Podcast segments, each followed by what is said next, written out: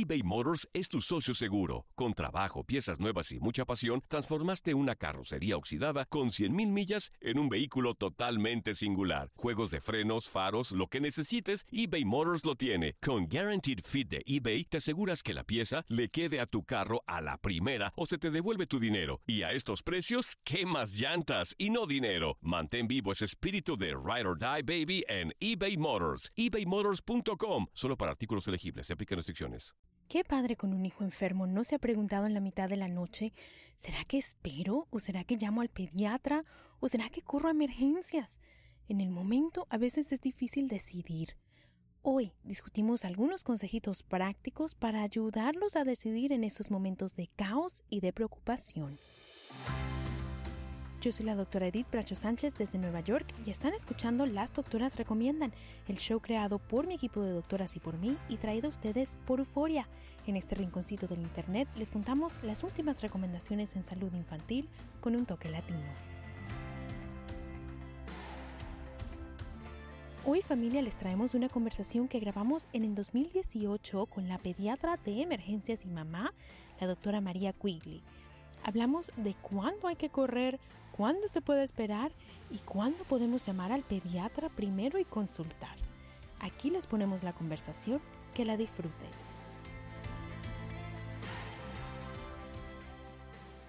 María, bienvenida. Muchas gracias, Edith. Bueno, María, y empecemos por decir que por encima de todo lo que vamos a hablar hoy está la intuición de una madre y los consejos de un médico que lo está viendo en persona. ¿Cierto, María? Claro que sí. Este, un padre, una madre conoce a su hijo más que nadie y si usted tiene una sensación que algo está mal, pues usted debe seguir esa, esa intuición y buscar la ayuda y hablar con su médico de inmediato. Y nunca está mal llamar al pediatra. Nosotros nunca, jamás lo vamos a juzgar por llamarnos. Bueno, María, y ahora que ya dijimos esto, empecemos por algo muy común que es la fiebre. Y empecemos recordándole a los padres exactamente qué es la fiebre, qué está pasando en el cuerpo y por qué ocurre, María. Bueno, la fiebre es la reacción normal del cuerpo batallando una infección. Así que la fiebre usualmente está presente junto a otros síntomas de infección.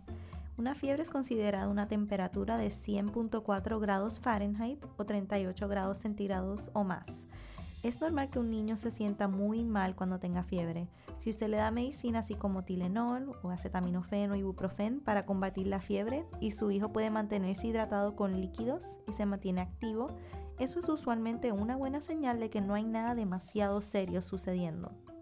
María, ¿y en qué casos se considera la fiebre una emergencia sí o sí 100% de los casos? Es importante que nuestra audiencia sepa que la fiebre nuevamente, temperatura de 100.4 o más o 38 grados o más, en un bebé de menos de dos meses de edad es considerada una emergencia médica y el bebé debe ser llevado a una sala de emergencias para que lo evalúen, ya que una fiebre puede ser, puede ser causada por una infección muy grave en un bebecito. Y entonces los niños menores de dos meses, así usted lo vea que está bien, igual hay que llevarlo. No nos podemos poner a dudar, ni tampoco nos podemos poner a tratarlo con Tylenol o con ibuprofeno. Nada, nada de eso hay que llevarlos inmediatamente. María, y más allá de los niños que tienen dos meses, digamos cuando ya son mayorcitos, cuéntanos, ¿cuáles son las señales de que hay que llamar al pediatra? Bueno, usted debería de llamar al pediatra por varias razones. Primero que todo, debería de llamar si le parece que su hijo está empeorando o si lo nota que está muy enfermo. Usted conoce a su hijo mejor que nadie o su hija. También si su hijo se ve de nuevo muy enfermo, especialmente a pesar de haberle dado medicina para ayudar con la fiebre y no parece estar mejorando. Llame también si su hijo parece tener más sueño de lo normal o si, se, si le está dando trabajo usted despertarlo y también igual si está llorando inconsolablemente, si le da una convulsión o un ataque epiléptico, si nota que tiene rigidez en el cuello, sea que no puede mover la cabeza de un lado a otro, si se queja de dolor de cabeza, que es un dolor severo que tampoco se le quita. Otra razón que, por la cual debe de llamar al pediatra es si desarrolla un sarpullido, un brote que es nuevo en la piel, especialmente uno que sea oscuro y en las piernas o en, los, en las manos. Y también debería llamar si tiene dolor de garganta severo, dolor de oído, ya que estos deberían de ser examinados y puede ser que necesite antibióticos para combatir una infección bacterial. Claro, y esta lista parece un poquitico larga y de pronto los padres que nos están escuchando en estos momentos están pensando, ay Dios mío, pero ¿cómo voy a saber yo? Pero de verdad que los padres tienen una intuición y lo que queremos recalcar aquí es que si su niño tiene fiebre y se siente un poquitito mal, como que no quiere jugar, pero no se está quejando de más nada, no tiene ni dolor de cabeza, ni de oído, ni de garganta y está bien hidratado, usted puede esperar un poquito. Ahora, si su hijo tiene una fiebre y no le quiere contestar, usted no lo logra despertar y tiene un dolor como muy localizado, entonces ahí sí es importante que nos lo traiga para nosotros evaluar esa parte que le está doliendo. Y bueno, siempre otra vez que usted esté preocupado, usted nos llama a nosotros. María, y cuéntanos un poquito también sobre los resfriados. Sabemos que cuando estos síntomas del resfriado comienzan, la tos, la congestión, eh, los moquitos, se convierten en una noche un poquitico larga para los niños que están enfermitos y también para los padres que los están cuidando. ¿Qué les dices a estas familias sobre el resfriado? Bueno, así mismo es, en esta temporada del año se ven mucho los resfriados o catarros y también la bronquiolitis en los más chiquitos. Los bebés especialmente usan su nariz para respirar y no saben respirar por la boca, así que congestión nasal puede causarles dificultad para respirar cuando se enferman. Ellos tampoco saben soplarse la nariz, así que los papás tienen que tomar eso en cuenta y ayudarles con este succión nasal. Así que tomando todo esto en cuenta, llame a su pediatra si su niño está trabajando fuerte para respirar.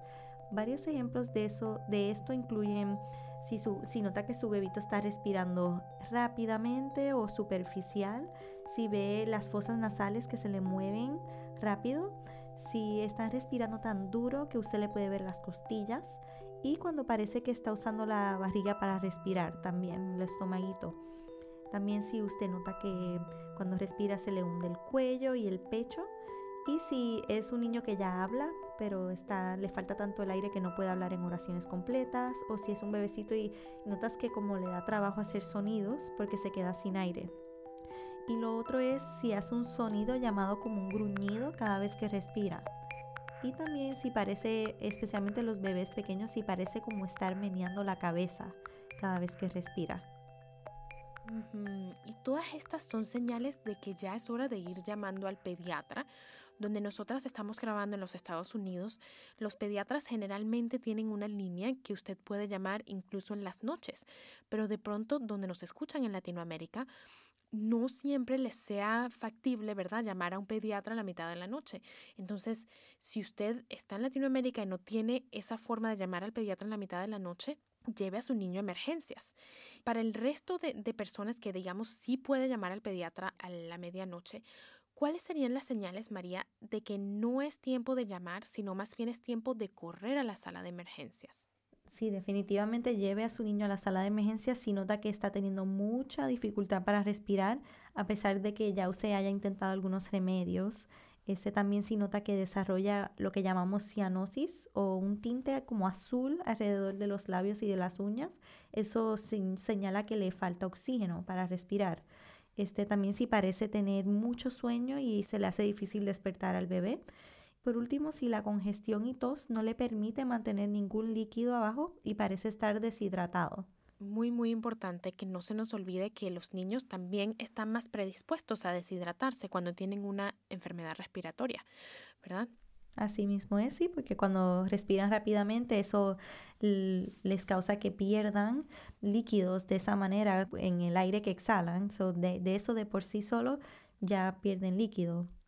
Claro. María, y hablando un poquito de líquidos también, quería también preguntarte sobre los dolores de estómago que le dan a los niños y qué tipo de síntomas deben preocuparle a los padres. Sí, bueno, este, el dolor de estómago se ve muy frecuentemente en los niños y muchas veces puede ser causado por cosas que no sean muy serias, así como un virus gastrointestinal que dura 24 a 48 horas o alguna comida que le cayó pesadita. Ahora, síntomas que deben de tomar en serio son los siguientes. Si el niño desarrolla un dolor agudo, punzante y fuerte, que aparece de repente y no se le quita ni con distracción, también si tiene un, dolor de estómago asociado con vómito y diarrea, ya que nuevamente esto le puede causar deshidratación. y especialmente si vomitan, si usted ve que hay sangre en el vómito o si hay sangre en el popó. También este, si ese dolor de barriga está asociado con fiebre, como habíamos hablado previamente, y si el dolor de barriga es tan fuerte que no le permite tomar ningún líquido, no le permite comer y tampoco le permite dormir, o sea, lo despierta y, no lo, y el niño no se puede dormir de nuevo por el dolor. Y por último, eh, ¿verdad? Los niños pequeñitos no nos pueden decir que les duele el estómago, pero una señal de que pueda ser que esté teniendo dolor de estómago o algo serio pasando en su intestino es que si el niño le da como un ataque de llantos, eh, que les llega de repente y el niño dobla sus rodillas y las mueve hacia su estómago. Muy importante estar pendientes de esa señal y estar pendientes de cualquier tipo de dolor que venga de repente, que sea severo y que sea muy localizado. Y también, bueno, este vómito o diarrea si en algún momento llega a tener sangre y llegan a deshidratarse los niños eBay Motors es tu socio seguro. Con trabajo, piezas nuevas y mucha pasión, transformaste una carrocería oxidada con 100.000 millas en un vehículo totalmente singular. Juegos de frenos, faros, lo que necesites, eBay Motors lo tiene. Con Guaranteed Fit de eBay, te aseguras que la pieza le quede a tu carro a la primera o se te devuelve tu dinero. Y a estos precios, ¿qué más llantas y no dinero? Mantén vivo ese espíritu de Ride or Die Baby en eBay Motors. ebaymotors.com. Solo para artículos elegibles. Se aplican restricciones. Hacer tequila, don Julio, es como escribir una carta de amor a México. Beber tequila, don Julio, es como declarar ese amor al mundo entero. Don Julio es el tequila de lujo original, hecho con la misma pasión que recorre las raíces de nuestro país. Porque si no es por amor, ¿para qué? Consume responsablemente. Don Julio Tequila, 40% alcohol por volumen, 2020. Importado por Diageo Americas, New York, New York.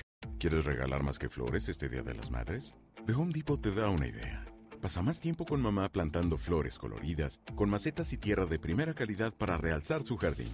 Así sentirá que es su día todos los días. Llévate tierra para macetas Bigoro por solo $8.97 y crece plantas fuertes y saludables dentro y fuera de casa. Recoge en tienda y sigue cultivando más momentos con mamá en The Home Depot. Haces más, logras más. Más detalles en homedepot.com diagonal delivery. Dicen que traigo la suerte a todo el que está a mi lado. Y esa es mi mala fortuna. Basada en el clásico de Juan Rulfo, llega Univisión, El Gallo de Oro. Supongamos que la caponera puede inclinar la suerte a quien ella quiera. ¿Estás tardando en conquistarla? Con Lucero, José Ron y Plutarco Asa. Este gallo está cambiando la vida. En una historia legendaria de amor y azar. No trates de cambiarme, no lo vas a lograr. El Gallo de Oro, gran estreno miércoles 8 de mayo a las 9 por Univisión. María, hablemos un poquitico más de la deshidratación, porque sí me parece que es un tema muy importante en los niños. Eh, generalmente, los pediatras recomendamos un suero, en Venezuela le dicen suerito oral, que tiene como electrolitos, tienen sal, tienen azúcar, para ayudar a que los niños se mantengan hidratados. Pero, ¿cómo pueden saber los padres que un niño está deshidratado? Hay varios síntomas que uno puede estar pendiente y ver si el niño está deshidratado, que les puede decir si el niño está deshidratado. Por ejemplo, de por sí, un niño deshidratado no va a tener mucha energía, no va a tener muchas ganas de jugar, a veces parece que tiene mucho sueño y ya eso es una señal de por sí. Otra es que orinan muy poco. O sea, no un, un bebé, un infante debe tener por lo menos seis pañales mojados al día y pues un infante tendría menos, un niño menos de eso aún. Y si produce orín puede ser oscuro y huela fuerte, bastante concentrado. Y también eh, otra señal de deshidratación es si el niño como, como quiere llorar o parece que está llorando pero no le salen lágrimas. También si los labios los tiene como secos y la boca seca. También si los ojos parecen estar hundidos. Son muchas las señales entonces. Pero empecemos, bueno, por estar pendientes de que estén tomando lo suficiente, ¿verdad? Para que no llegue al punto en que tengan los ojos hundidos, en que, bueno, tengan los labios partidos y todas estas cosas que nos mencionas, María. Ojalá logremos, eh, pues, agarrar el problema antes. María, y digamos que hicimos todas estas cosas y de todas maneras el niño necesita ir a emergencias porque está empeorando, porque tiene una de las cosas que nombramos en este podcast de hoy, ¿Qué debe hacer un padre en ese momento en que el pediatra le dice debes ir a emergencias o el mismo padre decide me voy a emergencias? ¿Qué podemos hacer? Claro, debe de uno ir lo más preparado eh, posible para esa experiencia. O sea, esto puede ser algo bastante intimidante y lleno de ansiedad para los padres. Eso es importante uno tratar de mantenerse tranquilo, explicarle a su hijo eh, qué es lo que va a suceder. También, este, si usted tiene otros niños y tiene alguien que los cuide, pues dejarlos en el, en el hogar para que usted esté, esté con, con el hijo o el niño o la niña que esté enferma y que sepa que puede ser que le toque una larga espera para ser atendido, para que revisen al niño y les hagan todas las investigaciones que tengan que, que hacer. Así que tener, hay que tener mucha paciencia porque puede ser una experiencia bastante larga. Y por último, este, si usted va a un sitio y no hablan español, saber que dentro de sus derechos es pedir a un intérprete que le puedan explicar lo que, lo que piensan los doctores o el equipo médico que está sucediendo y para que también le puedan explicar qué recomendaciones tienen para que usted entienda todo lo que está sucediendo. Mm, muy importante que tenemos ese derecho de pedir un intérprete, un traductor. Y también muy importante lo que nos dices, María, de explicarle al niño lo que va a pasar, porque no siempre el niño entiende que donde vamos van a haber otros niños y que vamos a, a estar esperando un tiempo. Y pues nosotros al estar calmados podemos ayudarlos a procesar todo lo que está pasando. Sí, absolutamente. Y pues también puede ayudarles si traen algún objeto de la casa que los ayude a sentirse un poquito cómodos, un juguete, una sabanita, una almohada, algo que pues ya que ellos van a estar en un lugar extraño y una, puede ser una experiencia bastante este, intimidante para todos, eh, que ellos sientan ese, se sientan un poquito cómodos. Claro. Bueno, eh, María, papás en casa que nos escuchan, eh, con esto se nos ha acabado el tiempo. Ojalá les haya ayudado el episodio de hoy. Quisimos darles algunas de las señales que indican que una enfermedad es una emergencia. Eh, pero también queremos que ustedes formen esa relación con sus pediatras desde donde quiera que sea que nos escuchan, para que puedan llamarlos y puedan hablar de este tipo de cosas y evitarse viajes a la sala de emergencia, incluso viajes a la misma consulta. Así que pregunten cómo es el método para llamar para estar en contacto con su pediatra.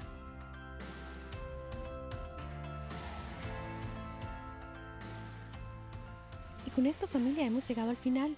Yo soy la doctora Edith Bracho Sánchez y esto ha sido Las Doctoras Recomiendan, el podcast de salud infantil creado por mi equipo de doctoras y por mí y traído ustedes por Euforia. Si les gustó, compartan con su familia, con sus amigos, con la vecina, con la comadre, para que ellos también se unan a nuestra comunidad de padres latinos informados que buscan criar niños sanos en todos los sentidos. Las doctoras recomiendan es una producción de LDR Media. No se pierdan nuestro próximo episodio. De mi parte, un abrazo para todos y hasta la próxima.